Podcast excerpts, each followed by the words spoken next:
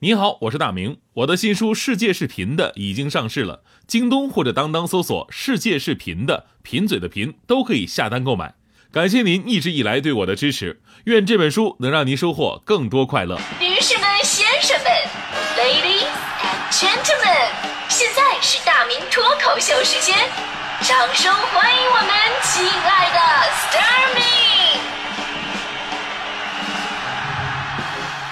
欢迎各位来到今天的大明脱口秀，我是大明。呃，咱们说到丢东西啊，好像是每个人都会遇到的事儿，我说？现在我想起当年我丢那些东西的时候，我都特别的心疼。不过刚才我看到大家伙的经历之后呢，我突然觉得我不那么难受了哈。然后之前我就看到有一哥们说了，说当年的包丢了，身上一毛钱都没有了，没钱坐公交车回去，路程还远，怎么办啊？当时心生一计，不管那个，先上再说。上了公交车，等车门关上一启动，然后他就跟那个售票员说啊，我要去哪哪哪。售票员说了什么？你坐反了。然后这哥们说啊啊啊，那我坐反了呀，那那我要下车呀。售票员说那你下不了，这车都开了，你下一站下吧。然后这哥们到了下一站下车了，等下一辆公交车上了，他又上车了，用了同样的办法，换了五辆车蹭了五站地，最后终于到家了。所以提示各位哈，平时千万不要效仿，否则败坏人品。而我身边最近丢东西的人啊，就是我们领导。之前呢，有段时间我们领导总在我们办公室待着啊，往我们那儿跑，干什么呢？也不是布置什么任务。然后最开始吹嘘就是刚买那个华为手机，展示各种拍照能力啊，说什么碾压苹果，对吧？然后开始给我们灌输国产手机怎么怎么好，而且是每天早上都会往我们这儿跑一次，啊，诉说昨天对于这个手机的一个新的发现。结果有一天我们领导竟然没来，哎，我们觉得好像缺少点什么。后来才听说啊，领导手机丢了，毕竟是领导啊，对吧？还得还安慰一下，啊。之后有一次领导来我们办公室，然后我们大家伙就围上去了啊。有的说，哎，领导你没事吧？节哀顺变呀，对吧？我说领导你你怎么丢的呀？要不我帮你查查监控啊？还有出招说，领导我告诉你说，以后啊，你别用自己的照片做手机桌面，你换个美女，哎，你换美女当手机桌面，这样的换回来的可能性会大很多，是吧？正当大伙纷纷表示关心的时候，就大迪凑上去了。呃，领导，那别难过啊。那什么，我我就问问，呃，那么你你手机丢了以后，你你充电器跟耳机能送给我吗？领导脸都绿了。所以你们以为大迪现在总被扣钱，只是因为读错字那么简单吗？告诉你们，并不是，他不仅不识字而且还不识相。今天为什么想说这个话题呢？呃，关注我个人微信公号的朋友们也知道，我微信个人公号是大明的快乐时间，谢谢啊。前天我在西单大悦城的天桥上捡到了一个人的工作证跟公交卡，上面有名字，所以呢，我就在我那个大明的快乐时间的微信公号上发起了，呃，咱们听友一起找人的这么一个推送啊，本着街上随便找三个人就能有一个共同认识人物的原则，发动群众的力量。我跟你说，你还别说，咱们听友特别给力，不到二十分钟就在我那个公号下面留言，啊，说人找到了。这两天呢，我就把那个证件寄还给那位朋友，所以在这里呢，向咱们的听友说一声感谢。因为丢东西这事儿吧，真的是特别糟心，尤其是证件，它补办起来特别的麻烦。所以说这事儿吧，也让我想起来当年我丢东西的那些经历。有比较贵的，我之前节目开始我就跟大家伙说，我丢那个诺基亚八八五零嘛，当时六千多块钱，然后上大学自己攒钱买的吉他，一个月的生活费。当然也没太多啊，就五百块钱啊。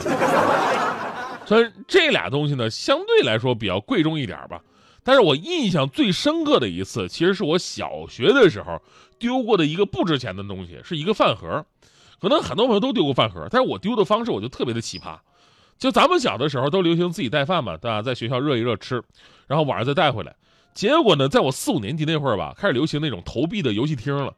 当时吧，我们放学很多孩子都不直接回家，然后呢，拿着吃饭省下来的钱，一块钱五个币，然后玩一会儿。很多小孩呢也没钱啊，在旁边抻着脖子看。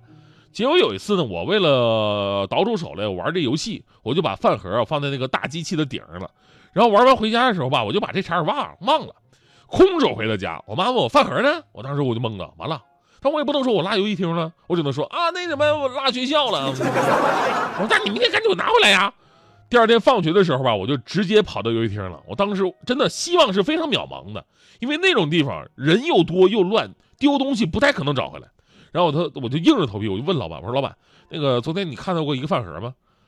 当时老板竟然说啊，有啊，有一个呀，我放起来了。然后回头就给我拿出来了，我一看，这不就是我的那个吗？当时把我高兴的，我为了感谢老板，我心想我怎么都得照顾一下人生意的，对吧？然后我又买了五个币，我开开心心打包回家了。回家以后，我妈说回来了，饭盒拿回来了吧？我说拿回拿，我又落那儿了。刚才玩的太投入了。就等我第三天再去找老板的时候，老板说兄弟啊，这次我是真没看到。所以这些个丢东西的经历啊，总会有一种让人将心比心的感觉。就是当你就如果你捡到了别人的东西，其实第一个感觉不应该是这东西有多好啊，对自己有没有用，而是你想一想，丢东西的这个人他应该有多着急啊，对吧？昨天我看一新闻说，杭州有位女士丢了一款价值三十七万的戒指，啊，这定制的戒指特别的值钱，然后呢报警了。当时呢家里边有保姆和钢琴老师，然后警察在现场啊。就把所有嫌疑的人都传唤过去了，他们也很配合，但是也确实没发现什么疑点。然后丢戒指这位女士又想起来，是不是我孩子就当玩具玩，然后就扔垃当垃圾给扔了呢？但当时啊，垃圾车都给运走了。结果呢，这个警察叔叔赶紧出门叫停了刚装好车准备出发的垃圾车。环卫人员呢，担着务工的责任啊，也是积极的配合，最后还真的在这满满一大堆的垃圾里边找到了，就自己保管不好。麻烦了那么多的人，但是在这里还是要为负责任的警察叔叔点赞啊，也为那些积极配合的朋友们点赞。但之前呢，我们也看到了另外一种新闻，就是宁波有姑娘丢了手机，呃，然后呢找到了捡到的阿姨，这阿姨就是不还，但是说尽好话，这这这反正人家要钱，还的话可以，反正但就是最少两千块钱，啊，一听你要是报警，阿姨当面就把这手机给摔了。其实呢，他也不知道自己这种行为已经触犯法律了，所以这些个事儿也告诉我们道理：大家伙都有粗心大意的时候。所以呢，如果每个人都能诚信不贪图，捡到东西主动的寻找失主归还，或者建立多个失物招领的渠道，那么这个社会会更有安全感，对吧？咱们就说手机这事儿，我也丢过手机，对吧？我知道丢过手机的滋味，在抓心挠肝的，所以对我以后啊还是有正面影响的。就那次我在商场洗手间的台子上，我就捡到一部手机，而且没有设置密码。当时啊，我真的没想别的，我想赶紧找到失主，然后呢，我就翻他这个拨出的号码嘛，看他的联系人，哎，有一个老妹，啊，老妹，那那个妹妹吧，我就打过去了，然后呢，那边接起来特别嗲，哥哥，什么事啊？我说那什么，老妹儿啊，那你听好，我不是你哥啊，你哥手机丢了，然后被我捡着，你赶紧找找你哥去，然后呢，你跟他说一声，别着急，让他赶紧找我，我就在那个大悦城那儿等他呢。结果这女孩特别懂事啊！天哪，谢谢你啊，欧巴，你这是大好人呢！哎，完事把电话挂了。然后过了不到五秒钟，他妹电话又打过来了。我心想，这么快吗？啊！我接起来，电话那边说：“哥哥，你这个大笨蛋，你的手机丢了，你知道吗？现在好心人捡到了，他还说他在大悦城等你呢。”我说：“那什么，姑娘，等等等等等会儿，你哥手机丢了，请问你还给谁打电话呢？” 真是有傻哥必有傻妹啊！一个人走，无聊的路口，在做梦，以为你会喜欢我，我的希望落空，而香烟不离手，抽到我心很痛。两个人走，我哼着路口。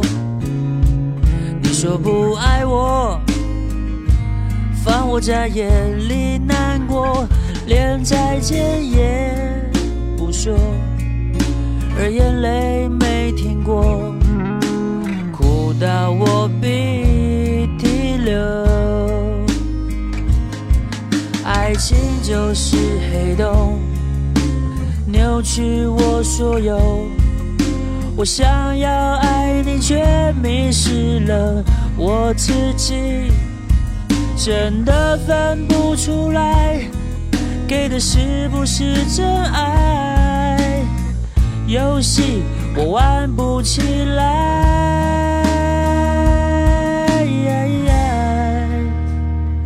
我不想走。去你家的路口，破碎的痴梦，丢到马桶让水流，酒，而香烟没停过，刻到我心很痛。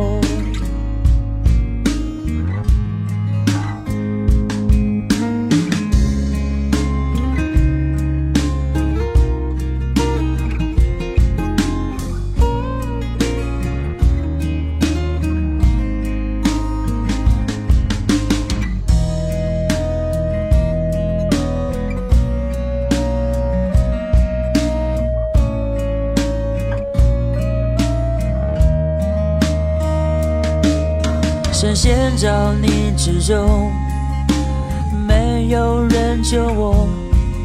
手机上都是你曾经留的讯息，你眼神的不耐，犹如利刃飞过来。瞬间，我终于明白。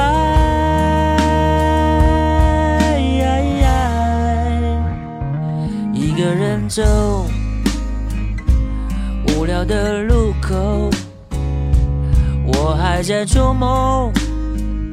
哦，以为你会喜欢我，我的希望落空，而香烟不离手，抽到我心很痛。